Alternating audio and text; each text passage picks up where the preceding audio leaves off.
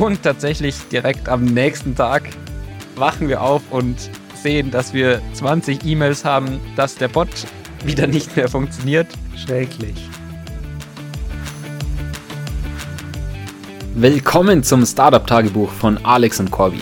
Wir warten nicht mehr länger auf die perfekte Startup-Idee, sondern begeben uns auf das Abenteuer, komplett ohne Idee ein eigenes Unternehmen zu gründen. Hier im Startup-Tagebuch berichten wir euch von all unseren Ups und Downs und von jedem Schritt auf unserem Weg zum erfolgreichen Startup.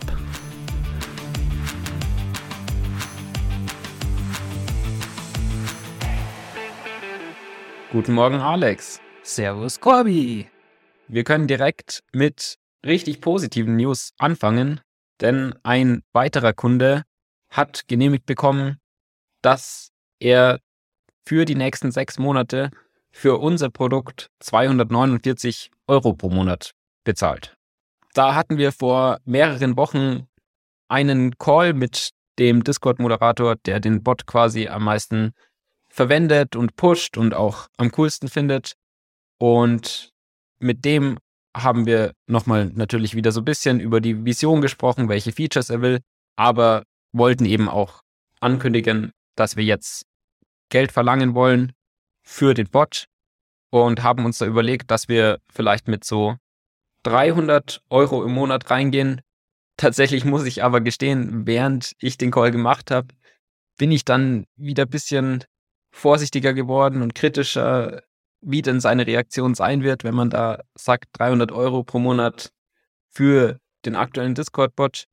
Deshalb bin ich dann im Endeffekt mit 249 reingegangen. Und auch da hatte er gemeint, ja, er ist sich da nicht sicher, ob sowas als Corporate Expense durchgeht. An sich wäre es einfacher, einen Grant dafür zu bekommen. Allerdings sind die Grants nur für Open Source Projekte und sollten am besten auf das Produkt von der Firma eben verwenden, was bei uns natürlich nicht der Fall ist. Und wir wollten ja auch das Feedback haben, dass Kunden tatsächlich bereit sind, für ein Tool im Customer Support zu bezahlen. Er war aber auf jeden Fall trotzdem sehr unterstützend und hat gemeint, ja, ich soll ihm mal Screenshots schicken und eine Beschreibung und quasi Statistiken, wie viel Wert der Bot gerade generiert, damit er auch dann gegenüber denjenigen, die für das Budget verantwortlich sind, einen guten Case machen kann, dass es gerechtfertigt ist, die 249 Euro pro Monat für den Bot zu bezahlen. Und da hat man dann auch wieder länger nichts gehört. Wir haben manchmal nachgefragt. Nach zwei Wochen hat er gemeint, ja, sorry, er hat es irgendwie vergessen. Und dann nochmal eine Woche später, ja, er war traveling, wird es jetzt aber dann machen. Und dann hat er eben an einem Abend tatsächlich geschickt, dass er jetzt die Message rausgeschickt hat. Und erstaunlicherweise eine halbe Stunde später kam direkt noch die Nachricht, ja, genehmigt und wir können die Rechnung an die folgenden E-Mail-Adressen schicken. Ja, sau geil. Also wirklich nice, dass wir da einen neuen Paying Customer jetzt haben. Also wirklich mega gut. Und ich meine, 249 Euro ist jetzt nicht so viel weniger als 300 im Monat. Also da können wir wirklich stolz drauf sein. Auch ist es kein kleiner Preis für ein SaaS-Tool. Vor allem ist es im Moment ja nur dieser Discord-Bot. Also das ist wirklich ein tolles Zeichen, wie viel Wert unser Discord-Bot schon generiert und wie viel Vertrauen und Willingness die Firmen auch haben, zusammen mit uns unsere Vision einer Standalone-Plattform zu realisieren. Die wollen allerdings das Ganze über eine Rechnung abwickeln. Nicht so wie von den anderen Kunden haben wir eher gehört, dass sie das Ganze über Stripe machen möchten mit einer Kreditkarte. Bei denen aber über Rechnung, wie gesagt. Und die Firma sitzt in den USA, deswegen sind wir da jetzt im Kontakt mit unserem Steuerberater, wie genau so eine Rechnung auszusehen hat. Das wissen wir natürlich nicht einfach so. Und sobald das steht, werden wir die Rechnung dann auch rausschicken und freuen uns dann auf das Geld. Da das ja jetzt doch immer seriöser und seriöser wird, ist es natürlich auch wichtig, dass unser Produkt sehr zuverlässig funktioniert. Da hatten wir tatsächlich jetzt in den letzten Tagen ein paar kleinere Notfälle. Beim ersten Mal war es so, dass die Website manchmal sehr, sehr langsam geladen hat. Da haben wir auch relativ lang nach dem Fehler gesucht und im Endeffekt kam halt nie tatsächlich eine Fehlernachricht, sondern es hat einfach nur ab und zu, aber auch nicht immer extrem lange gedauert, die Webseite zu laden. Und im Endeffekt haben wir festgestellt, dass wir bei unserem Hosting-Provider von der Domain eine Redirect-Regel drin hatten, die eigentlich dazu da war, dass HTTP-Requests an HTTPS weitergeleitet werden. Im Endeffekt hat die Regel aber alles, also auch HTTPS, wieder an HTTPS weitergeleitet. Und damit kam sozusagen eine Endlosschleife zustande. Das heißt, die Regel haben wir entfernt. Jetzt leitet erstmal unsere Website nicht mehr von HTTP zu HTTPS weiter. Dafür lädt aber unsere Webseite jetzt wieder sehr zuverlässig. Wie gesagt, das war das erste Problem. Dann allerdings war unsere Website einmal für einen kurzen Zeitraum auch gar nicht mehr erreichbar. Das haben wir natürlich auch sofort gecheckt, was da Sache ist. Und scheinbar ist der Speicherplatz auf der VM, auf der wir die Website hosten, so vollgelaufen, weil wir gerade einen neuen Server geonboardet haben von einem sehr großen Discord und da gerade von dem Discord alle Nachrichten exportiert haben, um das Ganze in unser AI-Modell zu speisen. Und währenddessen ist scheinbar dieser Speicherplatz voll geworden und dadurch hat die VM nicht mehr reagiert und wir konnten auch nicht mehr drauf connecten. Und ein Oversight, den wir da leider auch noch gemacht hatten, dass wir bisher der VM keine statische IP-Adresse zugewiesen haben. Das heißt, da wir die VM jetzt runterfahren und wieder hochfahren mussten, hat sich die IP-Adresse der VM geändert und somit mussten wir auch bei unserem Hosting-Provider unsere Domain auf die neue IP ändern. Und das dauert natürlich dann auch wieder eine ganze Weile, bis das propagiert. Also für eine knappe Stunde oder so war unsere Website leider gar nicht erreichbar. Allerdings war es zum Glück am Wochenende. Das heißt, wir denken nicht, dass da viele Leute gerade versucht haben, unsere Website aufzurufen. Und deswegen sind wir, denke ich, nochmal sehr glimpflich da davon gekommen. Leider waren die Website-Notfälle noch nicht alles, denn auch der Bot hat einmal für mehrere Stunden nicht funktioniert. Das haben wir gemerkt und nachgeschaut. Er wurde nämlich tatsächlich gekillt, nachdem ein anderer Prozess auf der gleichen VM wieder den Speicherplatz komplett ausgenutzt hat und damit eben den Bot-Prozess gekillt hat. Und damit wir sowas auch direkt merken, haben wir dann im Anschluss auch was eingebaut, dass wir regelmäßig checken, ob der Bot noch aktiv ist.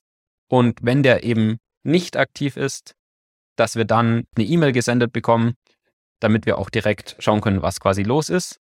Und tatsächlich direkt am nächsten Tag wachen wir auf und sehen, dass wir 20 E-Mails haben, dass der Bot wieder nicht mehr funktioniert. Schrecklich.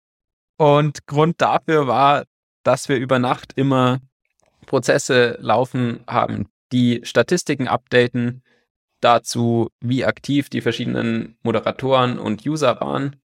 Und die haben bisher immer alle Nachrichten exportiert, weil wir das damals halt möglichst schnell als Feature implementieren wollten. Und da kamen manchmal Fehler von Discord, sodass der Prozess nicht fertig wurde. Und damit hat er weiterhin Ressourcen belegt und das hat sich dann eben auch über die Tage angestaut. Das haben wir jetzt dann eben aufgefixt, damit das nicht mehr der Fall ist, sodass quasi immer nur noch die zusätzlichen Nachrichten exportiert werden, die beim letzten Export noch nicht dabei waren.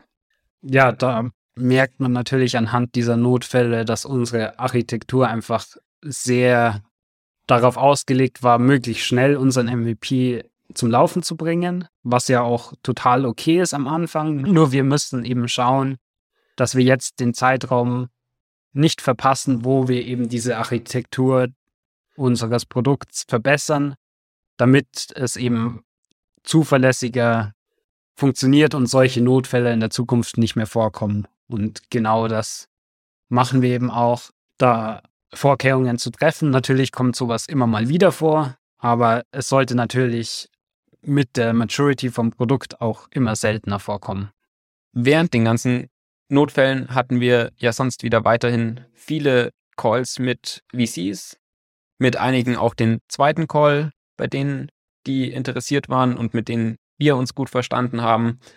Da können wir natürlich wenig Details geben über spezielle Namen, aber insgesamt läuft es sehr gut. Also wir bekommen extrem positive Bestätigung, dass der Space von Customer Support in Web3 eine gute Lösung braucht und dass wir dafür eben auch eine gute Ausgangsposition haben mit unseren derzeitigen Clients. Ansonsten kam natürlich auch sehr wertvolles Feedback von den VCs. Zum Beispiel war vielen noch nicht ganz klar, wie wir wirklich von unserem aktuellen MVP, diesem Discord-Bot, dann die Vision einer wirklichen Standalone-Plattform, die über verschiedene Channels integriert, erreichen werden. Also was da die genauen Steps sind und die Roadmap. Und solches Feedback nehmen wir uns natürlich sehr zu Herzen und schauen, dass wir das auf alle Fälle klarer darstellen können. Und in dem speziellen Fall haben wir eine neue Grafik erstellt, die das Ganze etwas detaillierter darstellt, auch mit welchem Ziel wir welchen Schritt angehen. Und damit denken wir, wird es auf alle Fälle nochmal deutlich klarer für die VCs. Und das haben wir jetzt in unsere Notion-Page so reingebaut, die wir ja als Pitch Deck verwenden. Zusätzlich haben wir auch noch angefangen, Reference Calls zu machen. Das heißt, mit Gründern zu sprechen, bei denen die VCs, mit denen wir in Kontakt sind, investiert haben, um quasi zu sehen, wie stark die VCs auch noch helfen nach dem Investment, also zusätzlich zu dem Geld, das sie reingeben, wie guten Input sie da geben können, wie regelmäßig die vielleicht im Austausch sind, um da auch nochmal sozusagen ehrliche Erfahrungsberichte zu hören, mit welchen VCs wir am besten zusammenarbeiten sollten. Genau, das Krasse dabei war, dass die Antwortrate tatsächlich sehr hoch war. Also wer schon immer mal mit Gründern in Kontakt kommen wollte, kann theoretisch diesen Engel mal versuchen.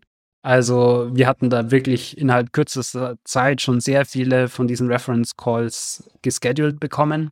Und das zweite sehr positive war, dass sie über die VCs, mit denen wir auch in Kontakt sind, sehr, sehr positiv gesprochen haben, dass die ihnen wirklich nochmal guten Input auch von der High-Level-Strategie geben konnten und trotzdem nicht sehr aufdringlich waren, was ja schon mal ein sehr positives Zeichen ist und auch tatsächlich im Vergleich zu anderen VCs, die bei ihnen investiert haben, nochmal deutlich mehr Wert schaffen konnten, auch nach dem Investment und nicht einfach nur silent gegangen sind.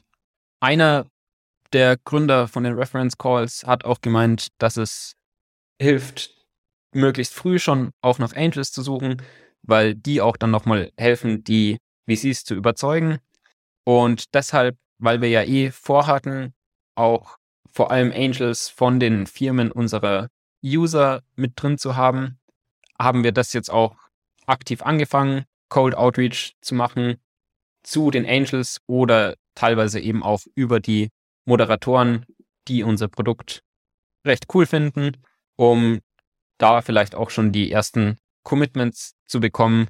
Zusätzlich haben wir auch noch nach ein paar weiteren Web3 Angels geschaut und die angeschrieben, die quasi gut connected sind und auch sonst in ein paar erfolgreiche Web3 Startups investiert haben. Und ansonsten haben wir jetzt auch noch Cold Outreach zu VCs gemacht, von denen wir an sich uns ein Investment vorstellen können, aber bisher noch keine warme Intro bekommen haben. Aus dem Grund, da wir uns doch immer mehr einem ersten Termsheet nähern und damit wir dann wirklich mit allen interessanten Investoren in Kontakt sind, sobald eben so ein Termsheet da ist, damit die alle nochmal die Chance haben, auch bei uns eben mit an den Cap-Table zu kommen. Ja, auch für die nächsten Tage wird weiterhin der Fokus auf Fundraising liegen.